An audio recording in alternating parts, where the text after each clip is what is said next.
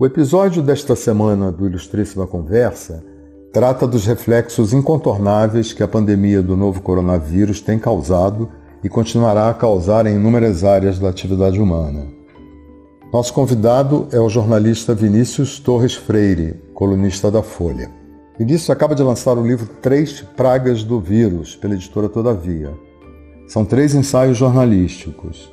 O primeiro é uma incursão histórica na qual ele aborda as medidas que eram adotadas por governantes na Idade Média e que hoje, no nosso século XXI da alta tecnologia, deixaram de ser tomadas com a presteza necessária.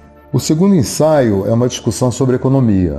Situações que eram teoricamente impensáveis para muitos antes da pandemia se tornaram pensáveis, como, por exemplo, o aumento de gastos governamentais e da dívida pública. Essas situações, ao contrário do que alguns trombeteavam, não levaram a um colapso econômico.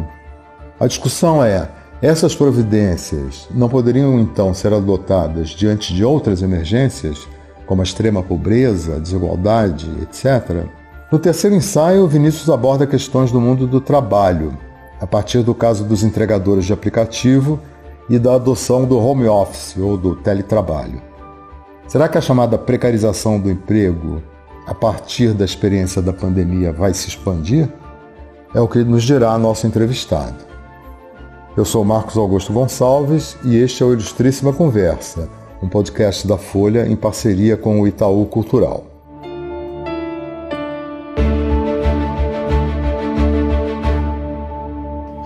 Então vamos lá.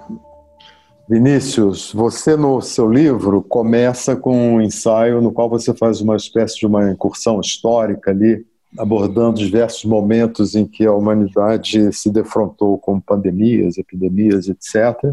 Você faz uma menção a Romeu e Julieta, que pode parecer enigmática para quem não leu o livro, e, mas eu vou te perguntar justamente isso. O que, que Romeu e Julieta tem a ver com pandemia? A história do Romeu e Julieta é, serve para introduzir um contraste que eu faço entre o mundo mais antigo, o mundo pré-moderno, né, e, e o mundo de agora, o mundo pré-moderno que já conhecia uma técnica de controle de epidemias, que era o distanciamento social, que é uma técnica medieval. E faço um contraponto com o mundo de agora, hipertecnológico, com muito conhecimento científico, com muita tecnocracia, com muita organização internacional para controlar essas coisas como doenças. E essa introdução eu começo com uma graça que é a história de Romeu e Julieta. Eu digo lá, Romeu e Julieta não morreram de um amor impossível, eles morreram de peste, por assim dizer foi um dano colateral. Que é isso? Desculpa o spoiler para quem não leu. O Romeu tinha ido, estava fugido numa cidade de Manto, aí a Julieta estava tentando fugir de um casamento arranjado, ela toma uma droga para se fingir de morta, e o Frei que inventou esse estratagema manda uma mensagem para o Romeu, dizendo para ele, olha, Julieta não está morta, ela está se fingindo de morta e volta para cá. Mas só que o Romeu não recebe essa mensagem porque os franciscanos que tinham que levar o recado eh, são suspeitos de peste e entram em quarentena. A mensagem nunca chega, o Romeu volta, vê Julieta na tomba, na tumba da família, e se mata, acaba se matando também. Ela acorda, vê o, Romeu morto e os dois se matam e, a, e, e tudo acaba em tragédia. Mas é, isso serve para introduzir de uma maneira um pouco graciosa a história até das epidemias da Idade Média e até do tempo do, do Shakespeare. O Shakespeare estava escrevendo as grandes peças dele por volta do ano 1600, quando Londres tinha uma epidemia de peste mais ou menos a cada 10 anos e algumas delas chegavam a matar 25% da população. É, na Londres do Shakespeare tinha uma espécie de comitê para controlar, tentar controlar a doença. Então, quando tinha mais de 30 mortes na cidade, eles fechavam tudo, os teatros, inclusive. O Shakespeare ficava sem dinheiro, a turma dele tinha que fazer um tour pelo interior, tal. Mas tudo isso é para introduzir a história que é uh, existia uma técnica, pelo menos desde a da, da, da peste da segunda grande onda de peste na Europa, que começa em 1347, de distanciamento baseada numa medicina meio maluca, uma medicina muito errada, mas que eh, empiricamente tinha algum resultado. E essa técnica medieval de controle, que é distanciamento e quarentena, foi sendo desenvolvida e, e, chegando e sendo usada pelas grandes cidades italianas e outras cidades da Europa pelos séculos.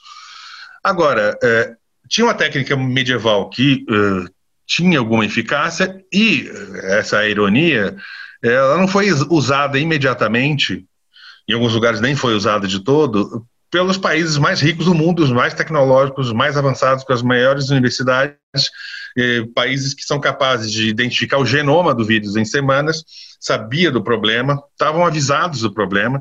Existiam vários estudos, e alguns publicados meses antes do, da erupção da epidemia na China, mostrando que existia um grande risco de haver eh, uma peste, uma, uma pandemia. Na época se imaginava de gripe, e, e não se fez nada. A ideia é contrastar as técnicas pré-modernas e o conhecimento que se tinha de controle de epidemias com um mundo tecnológico que foi pego não de surpresa, mas foi pego de calça curta e o que permitiu com que a doença se espalhasse muito rapidamente e o seu controle fosse difícil. Em alguns lugares é, teve recusa explícita de adotar esse tipo de técnica. Né? Por que isso aconteceu? Isso é um problema grande, né? é difícil chegar a uma conclusão, mas eu tento colocar umas hipóteses ali. Uma delas é que os países ricos, no caso dos países ricos, essa é, a ideia de que as pessoas pudessem morrer em massa de uma epidemia, de uma infecção, é, parece exótica. As pessoas estavam não estavam ligando muito para essa possibilidade. Esses países fizeram a que se chama de transição epidemiológica, quer dizer, as pessoas morrem mais de velhice, é, a mortalidade infantil é pequena, não existe morte em massa por infecção, não existe muita morte por infecção. Então, esses países não estavam acreditando muito no assunto. Segundo, que teve uma, vários alertas nesse século de que eh, poderia haver uma epidemia, do próprio SARS número 1, de MERS, de H1N1, até de ebola, e não rolou. Então as pessoas, bom, esses alertas todos foram exagerados, esse tipo de coisa não acontece. Terceiro, e é muito importante isso, parece muito abstrato, é que é, a cooperação internacional e a crença na cooperação internacional anda abaixo. Porque tem um, nós temos nos, em países muito importantes governantes nacionalistas, autoritários e descrentes da ciência e contra a cooperação internacional em qualquer assunto.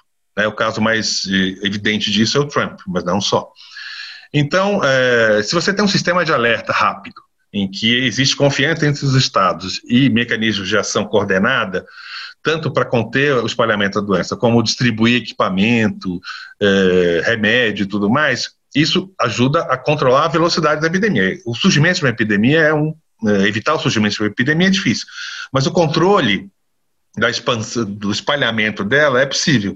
Então essa essa essa essa essa crença dos países ricos que não que tinham passado pela transição epidemiológica e a, o fato, e a falta de cooperação internacional ajudaram o vírus a se espalhar. E eu enfatizo a cooperação internacional porque é um que é um tema que pode perdurar mais. E, não, e, e, e, a cooperação internacional é fundamental não só para evitar uma próxima epidemia, porque um vírus novo pode surgir amanhã é, é necessária para conter desastre climático, é necessária até para você fazer tributação mais justa se você não tem controle de paraíso fiscal e troca de informações entre os países. Você não consegue você tributar os mais ricos que conseguem ter mobilidade do seu capital. Você não consegue controlar, por exemplo, as empresas big techs que fundamentam o sistema de redes sociais que influencia tanto a política do mundo hoje. Se você não tem uma regulação internacional, você tem dificuldade de controlar essas empresas, até tributar essas empresas. Então, sem cooperação internacional, um monte de problemas eh, sanitários, políticos, diplomáticos, econômicos não, não, não são solucionados ou não são contidos num nível de, de segurança razoável. Você é, é, usa a expressão cegueira institucional para se referir um pouco a essa situação.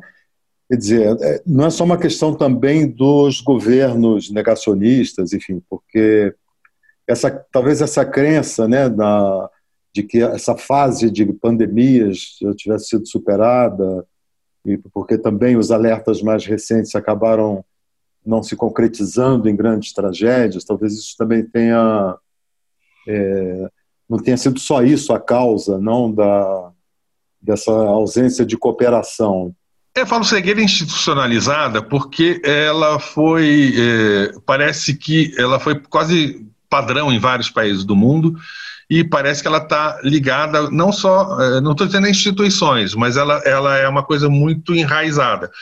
É, e os países não estavam se ocupando disso, porque estavam se preocupando também, eu esqueci de falar desse ponto, estavam se preocupando sistematicamente de outros problemas que pareciam mais importantes. A Europa, na época, começa a epidemia, quando a China já estava no auge, a estava até acabando, a Europa estava preocupada com duas coisas: uma crise migratória, é, tinham imigrantes de novo chamados ilegais lá na Grécia para entrar na Europa e estava preocupado em lançar um plano de um plano de economia verde.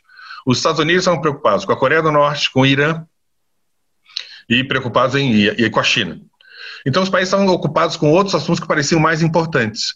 É, então, assuntos de, de interesse de longo prazo, que, que precisam de, de, de cuidados de longo prazo, como clima, epidemia, colaboração e cooperação tributária e econômica e todas essas coisas, até colaboração militar está indo para o buraco, é, foram deixados de lado. As pessoas, os países estão preocupados com, com problemas mais urgentes e estão desligados desse, desses problemas de que exigem atenção de longo prazo. E por isso que eu digo institucionalizada. É, não que existe uma instituição que promove a cegueira, mas os governos estavam estavam preocupados no, com o curto prazo e não estavam ligando para uma coisa essencial, que é criar instituições que permitam combater esses problemas. A pandemia é a catástrofe climática. Você é. acredita que, que, diante da experiência né, traumática que ainda estamos vivendo, você vê alguma perspectiva de que essa situação de articulação global melhore ou aparentemente continuamos esbarrando, né? Porque o governo americano briga com a OMS, o Bolsonaro vai atrás e briga também. Enfim, há, uma sensação de que ainda vivemos, apesar da, da tragédia do novo coronavírus, uma situação de dificuldade de articulação internacional. Não tem interesse nenhum, por enquanto. Por quê? Em primeiro lugar, porque você tem muito governo nacionalista de tendência autoritária que descreda a ciência. Então, o governo nacionalista, por definição, não gosta de cooperação, é por definição. E a gente tem governos nacionalistas nos Estados Unidos, no Brasil, na Índia, na Rússia e na China, que de uma outra maneira tem um também. Embora eles, por incrível que pareça, estejam mais predispostos a colaborar. É, mas nos maiores países do mundo, você tem governantes nacionalistas autoritários. E em alguns dos países, maiores países do mundo, você tem governantes que estão dizendo que estão tendo sucesso no controle da epidemia, mesmo acontecendo uma desgraça. Os Estados Unidos vão, hoje vão chegar essa semana chegou a 200 mil mortos, o Brasil daqui a pouco a 150 mil no começo do mês que vem, a Índia tem uma explosão de casos, e em todos esses países os governos estão dizendo que nós estamos indo muito bem. Então você tem governantes nacionalistas, autoritários e acham que a epidemia, mesmo com essa quantidade horrorosa de mortes, estão dizendo que tudo foi bem. Então você não vê, da parte desses governos importantes, intenção de colaborar, de cooperar. Na Europa é diferente, mas a Europa está meio isolada no momento. Enquanto você tiver governantes, governos nacionalistas e autoritários, eu acho bem difícil você voltar a um padrão de colaboração, se é que não vai haver outros problemas que impeçam essa colaboração. O conflito entre a China e os Estados Unidos está se agravando e não depende só do Trump. É um problema da ascensão militar, tecnológica e econômica chinesa. Então a gente não vê, eu não vejo muito futuro de você que venha a se remontar uma espécie de nova ordem mais colaborativa, cooperativa por enquanto não tem sinal disso. Então, de certa forma também, quer dizer, o, o, o advento aí da pandemia é, é aquele negócio que veio para atrapalhar os planos de todo mundo, os planos políticos e os planos econômicos, né? Uma espécie de uhum. Deus, não Deus ex machina, uma espécie de demônio ex machina que entrou no, no cenário e atrapalhando os planos do Trump de reeleição, atrapalhando os planos do Bolsonaro, enfim, de uma maneira geral, um, uma, um acontecimento que veio para atrapalhar todo mundo. Né? No caso do, especialmente o caso da economia, né? quer dizer, as economias de uma maneira geral tiveram que lidar com essa tremenda mudança drástica de uma hora para outra, de a atividade ter que ser em parte paralisada ou reduzida, desacelerada, as pessoas reduzindo o consumo de uma série de itens, enfim. E a primeira reação é, dos países é, centrais, digamos assim, é, foi um pouco a reação que nós vimos nos Estados Unidos e mesmo na Europa no pós 2008, da grande crise financeira. É, todo mundo botando dinheiro, botando dinheiro, botando dinheiro. Obviamente que isso traz consequências, por um lado, houve uma, de alguma maneira, né, algum, é, alguma capacidade de minimizar os problemas, por, por outro lado, outros problemas acabaram sendo criados. Eu queria que você falasse um pouco dessa situação da reação dos governos do ponto de vista da economia? Olha, a, apesar de a reação da sanitária, vamos dizer assim, eh, estritamente sanitária, ter sido lerda e confusa, eh, a reação econômica até que foi rápida, porque logo ficou muito claro para os economistas responsáveis pela política econômica que você fazendo ou não lockdown, as economias iam parar. Mesmo que você não tivesse um lockdown, não tivesse a imposição do distanciamento social ou de quarentena ou coisa parecida, as pessoas não iam circular da mesma maneira e as economias iam parar. As economias parando, é, você ia ter um colapso muito grande. Então você precisava é, substituir renda que ia ser perdida por causa do desemprego ou mesmo fechamento de empresas. Essa reação foi muito rápida. Então, a reação foi parecida com 2008 no sentido de que os governos puseram muito dinheiro. Tanto os governos passaram a gastar como os bancos centrais começaram a ter medidas extraordinárias. De maneira semelhante a 2008, mas por motivos muito diferentes. Lá o que, se tentava evitar é a quebra do sistema financeiro, que ia provocar um colapso econômico muito pior. Né? As pessoas diziam que os bancos foram salvos? Sim.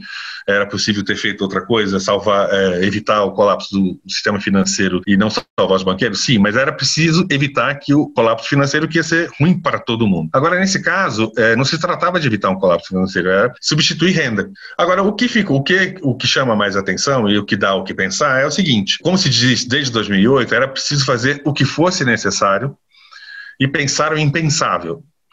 Era preciso gastar, mesmo com os governos agitando com uma dívida enorme que é derivada lá de 2008, era preciso gastar mais, senão as pessoas iam morrer, simplesmente morrer de fome, ou iam sair para procurar trabalho e iam morrer de infecção, mais do que já morreram. É, então, existe um momento em que é preciso pensar o impensável. É, obviamente, uma epidemia é um desses momentos.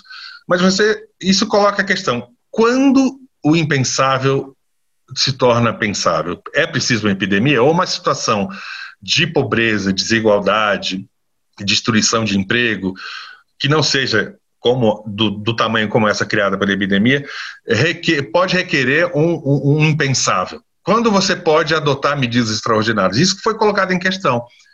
Quer dizer, o mundo não acabou, apesar do endividamento, e apesar disso ser um problema, o mundo não entrou em colapso o mundo não acabou e a economia não vai acabar porque se gastou mais. A gente tem um problema, mas em certa medida você pode pensar: olha, em certas situações, dependendo da situação, dependendo do nível dela, você pode gastar um pouco mais, você pode criar uma situação de emergência, você pode criar um outro tipo de política econômica. Não é fácil, mas você coloca essa questão: quando é que você pode fazer isso?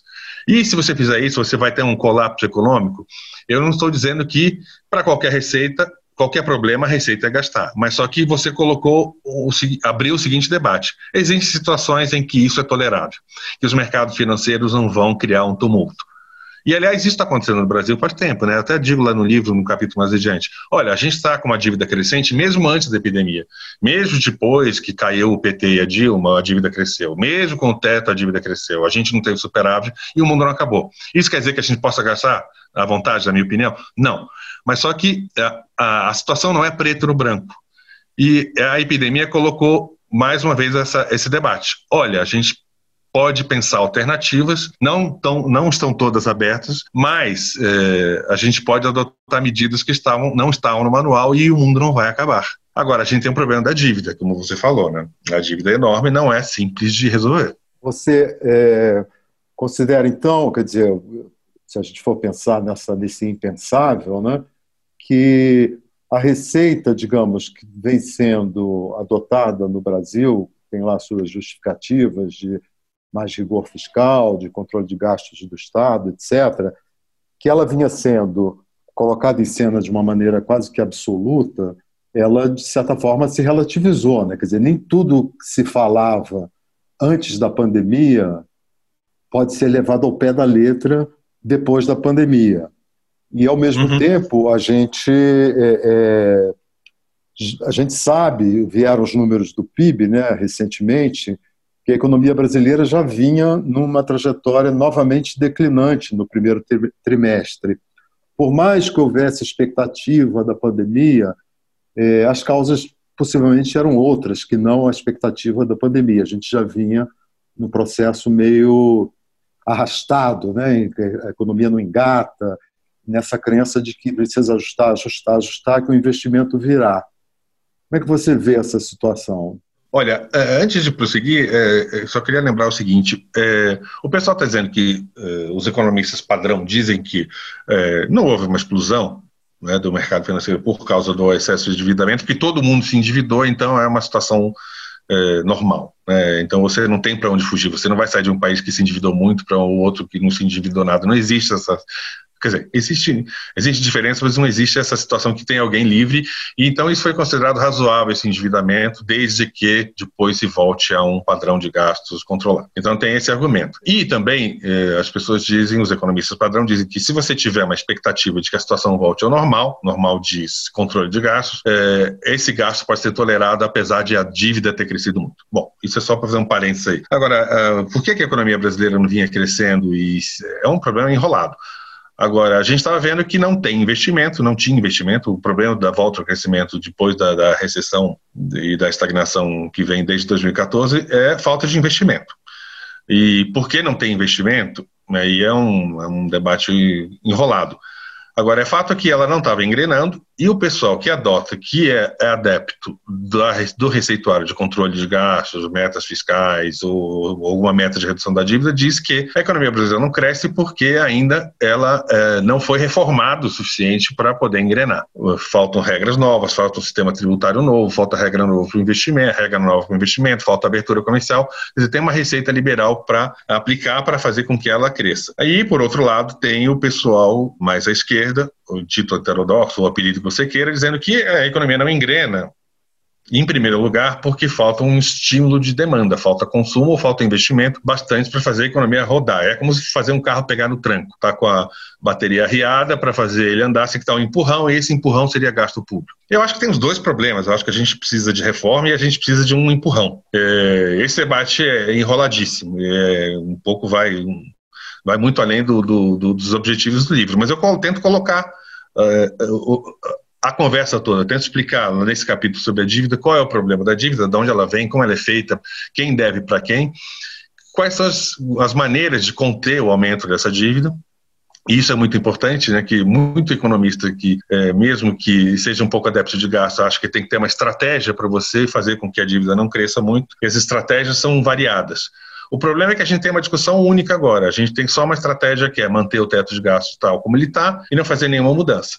Agora, existem muitos economistas que digam: olha, a gente pode gastar um pouco mais, a gente pode relaxar esse teto, mas a gente tem que fazer outras mudanças na economia e fazer um outro tipo de eh, método de controle de aumento da dívida. Então, eu acho que a discussão agora pende mais para essas pessoas que dizem: olha, a economia brasileira tem muitos problemas, não tem receita fácil, não é só gastar, tem que ter reforma para melhorar o funcionamento do mercado, mas não só. Mas existem maneiras de fazer isso.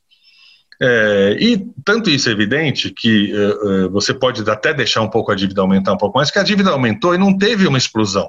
Eu falo isso um pouco longamente lá no capítulo da dívida, é o seguinte, a dívida brasileira vem aumentando desde 2014, aumentou mesmo depois que o PT saiu, mas só que existia uma espécie de acordo para fazer com que essa dívida não explodisse, que é o teto de gastos. Eu, o que eu digo lá é, a gente pode criar algum outro tipo de acordo para resolver uns problemas momentâneos, que é de dar um impulso para a demanda, e esse acordo coloque no horizonte o controle do aumento dessa dívida. Eu digo que um outro acordo é possível. E isso está meio evidente, porque o mundo não acabou mesmo com o aumento da dívida que vem desde 2014 e 2016. Então, existem alternativas a serem exploradas. Agora, é, a solução é complicada. Eu até dou lá uma receita geral meio abstrata, que é um indicativo do que pode ser feito, mas demanda muita mudança em várias coisas. Não é só você simplesmente acabar com o controle de gastos e vamos em frente. Você, é, de certa forma, com o bom senso ali, é, não propõe exatamente uma saída, mas enfim, mas é, constata que é um momento em que as questões o patamar da discussão mudou e que talvez seja preciso conciliar é, perspectivas que vinham se apresentando como antagônicas, como uhum. inconciliáveis. É nesse sentido que, que é o que você está falando, né? a, a possibilidade de, de, de, se rediscutir, digamos assim, um novo consenso, ou se não um novo consenso, pelo menos um novo acordo sobre como sair desse processo sem abandonar o mínimo de necessário de rigor fiscal, mas também sem ficar patinando na falta de investimento e na inércia do, do, do governo diante da situação econômica. Sim, é que, e na verdade não se trata, é, é, eu quero deixar claro que não é assim, vamos achar um meio termo para conciliar pessoas que agora estão em lados opostos da discussão. É, eu acho que a realidade é que se impõe. Eu acho que a, economia de mercado no Brasil funciona mal e, quando você diz isso as pessoas falam, ah, mas você está idolatrando os mercados, essas tolices. Não, é, a gente tem uma economia quase de mercado, mas é uma que funciona mal. Por que nós vamos ter uma economia de mercado que funciona mal? É, ela funciona mal porque a tributação é ruim, porque a regulação de investimento é ruim, porque a concorrência externa é ruim, porque tem muito oligopólio. Tudo isso é contra o mercado e faz com que a economia funcione mal em qualquer regime de gasto. Ela é ruim em si. A outra coisa é, é nós estamos ficando sem possibilidade de fazer investimento público não vai haver dinheiro privado para certo tipo de investimento público. Tem alguns investimentos, até os economistas padrão, ditos ortodoxos, reconhecem, alguns tipos de investimento têm um retorno social, um retorno maior, geral para a sociedade, que é maior que o retorno privado. Então, o investidor privado não vai, é, se o Estado não for, não fizer esse investimento, ou então subsidiar esse investimento a gente não vai ter dinheiro para fazer ciência. Não é possível ficar sem ciência. No mínimo para fazer ciência da saúde, mas a gente precisa de ciência para um monte de outras coisas, para desenvolvimento econômico. A agricultura brasileira foi feita em base de ciência. Então a gente não pode ficar sem investimento público e sem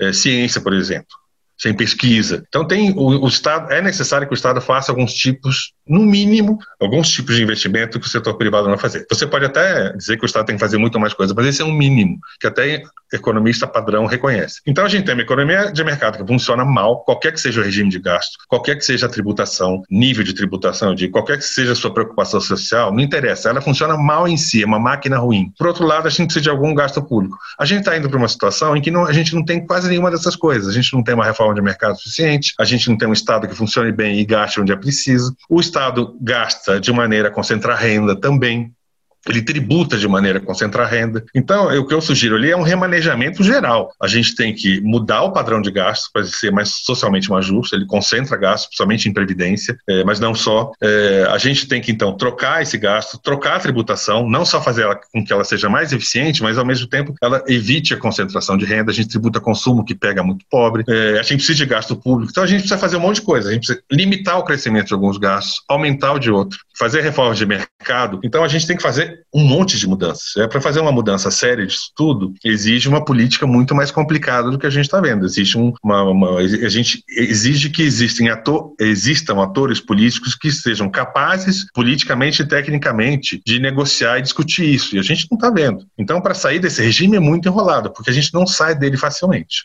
Só adotando uma receita, e adotando só essa receita, a gente vai ter problema.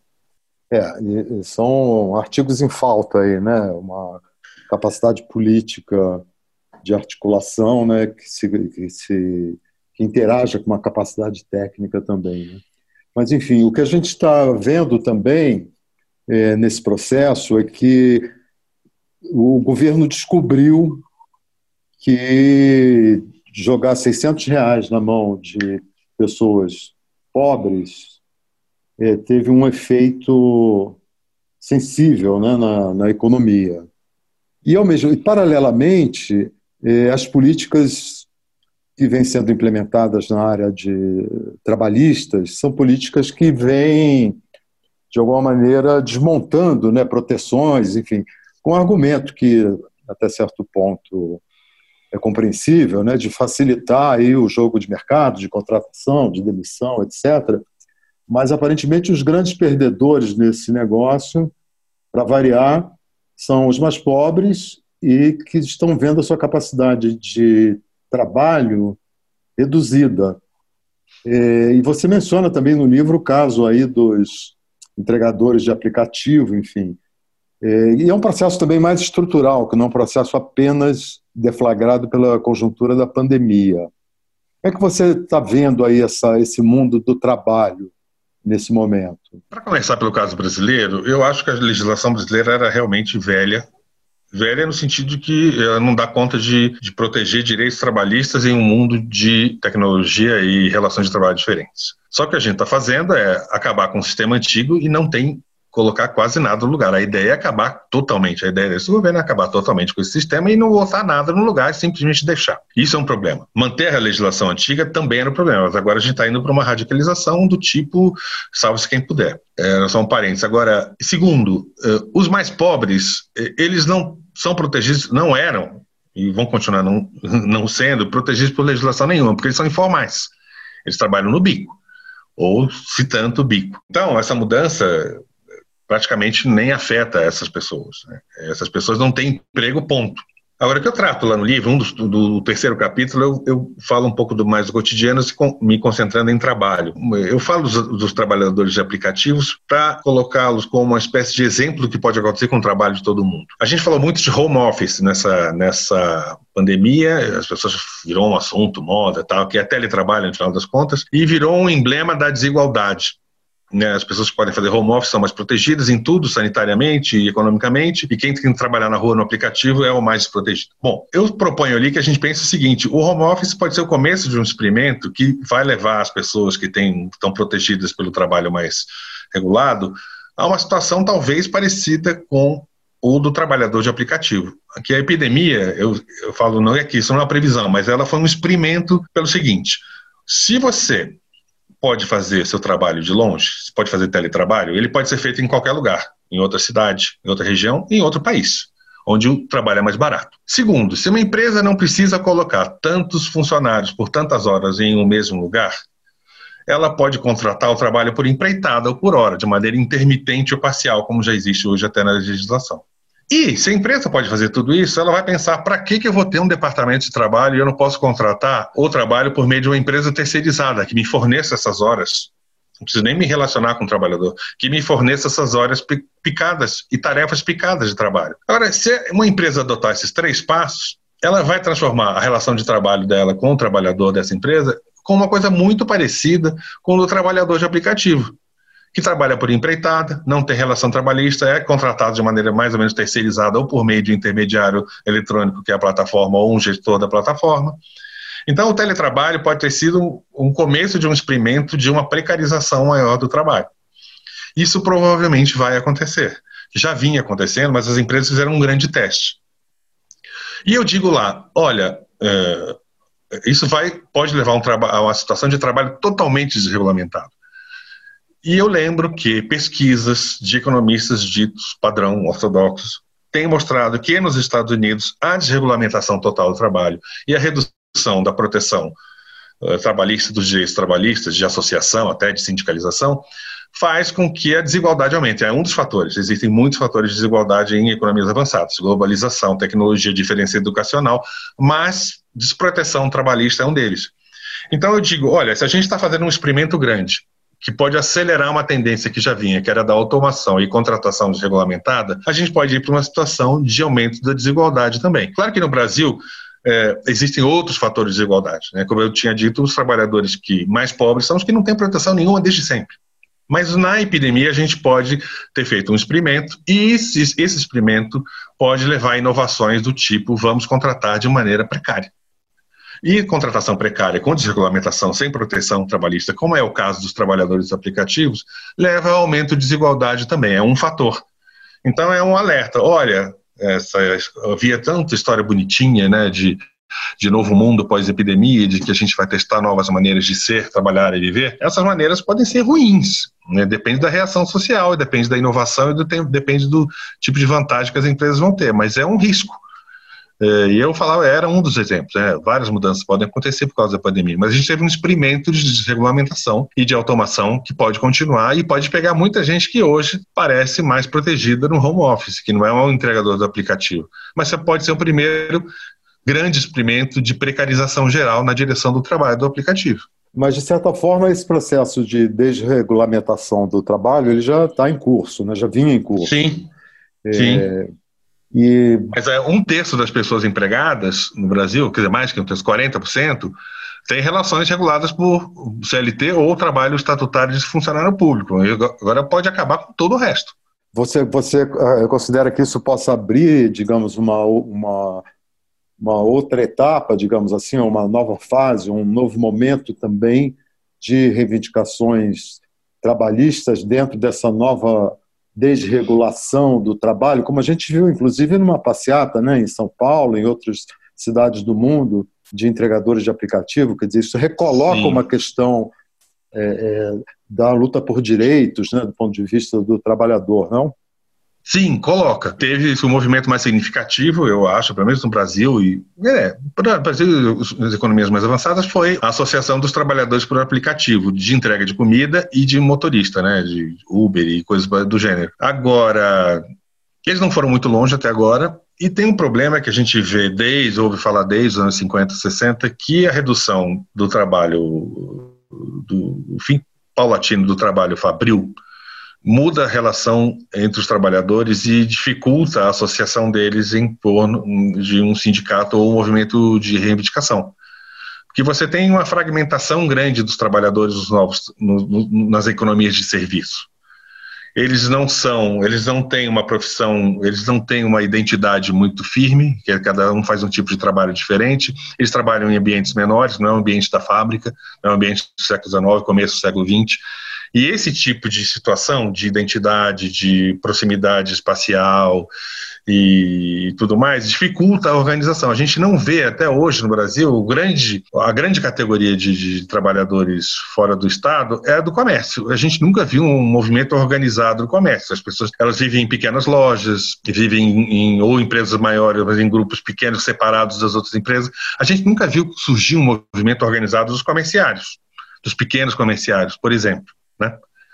A gente é outra grande categoria dos professores, do, do, do, dos trabalhadores do Brasil, é professores. Eles se organizam mais ou menos em, em, em, sindicatos regionais, tal, que tem alguma capacidade de pressão, mas são funcionários públicos de outro padrão. Mas qual outro grande movimento de trabalho organizado você viu? Então, não sou eu que estou fora desse mundo que vai dizer como é que ele vai surgir. Agora, é difícil e a gente não vê. Ao mesmo tempo, a gente vê um aumento da precarização grande, um aumento da desigualdade grande eh, por causa do trabalho e, e, grande desde os anos 70, é um movimento que está durante pelo menos 30, 40 anos, e a gente não viu surgir um movimento de reação organizada e maciça a isso. A gente viu alguns movimentos contra o aumento da desigualdade, mas as categorias de trabalhadores eh, não voltaram a se organizar em massa ou, ou, por meio de sindicato, associação ou partido, como a gente via até os anos 60 e 70. Essa tá coisa mudou. Pode surgir, mas não, a gente não está vendo. Ok, Vinícius. Queria te agradecer muito aí pelo, pela entrevista. Obrigado você e compre o Três Pragas do Vírus, que é um livro que não se esgota na epidemia. É um livro que tenta olhar Exatamente. para as questões para frente. Ele vai além de, ele vai muito além da pandemia.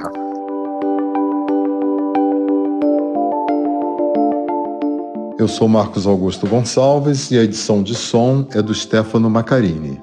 Até a próxima.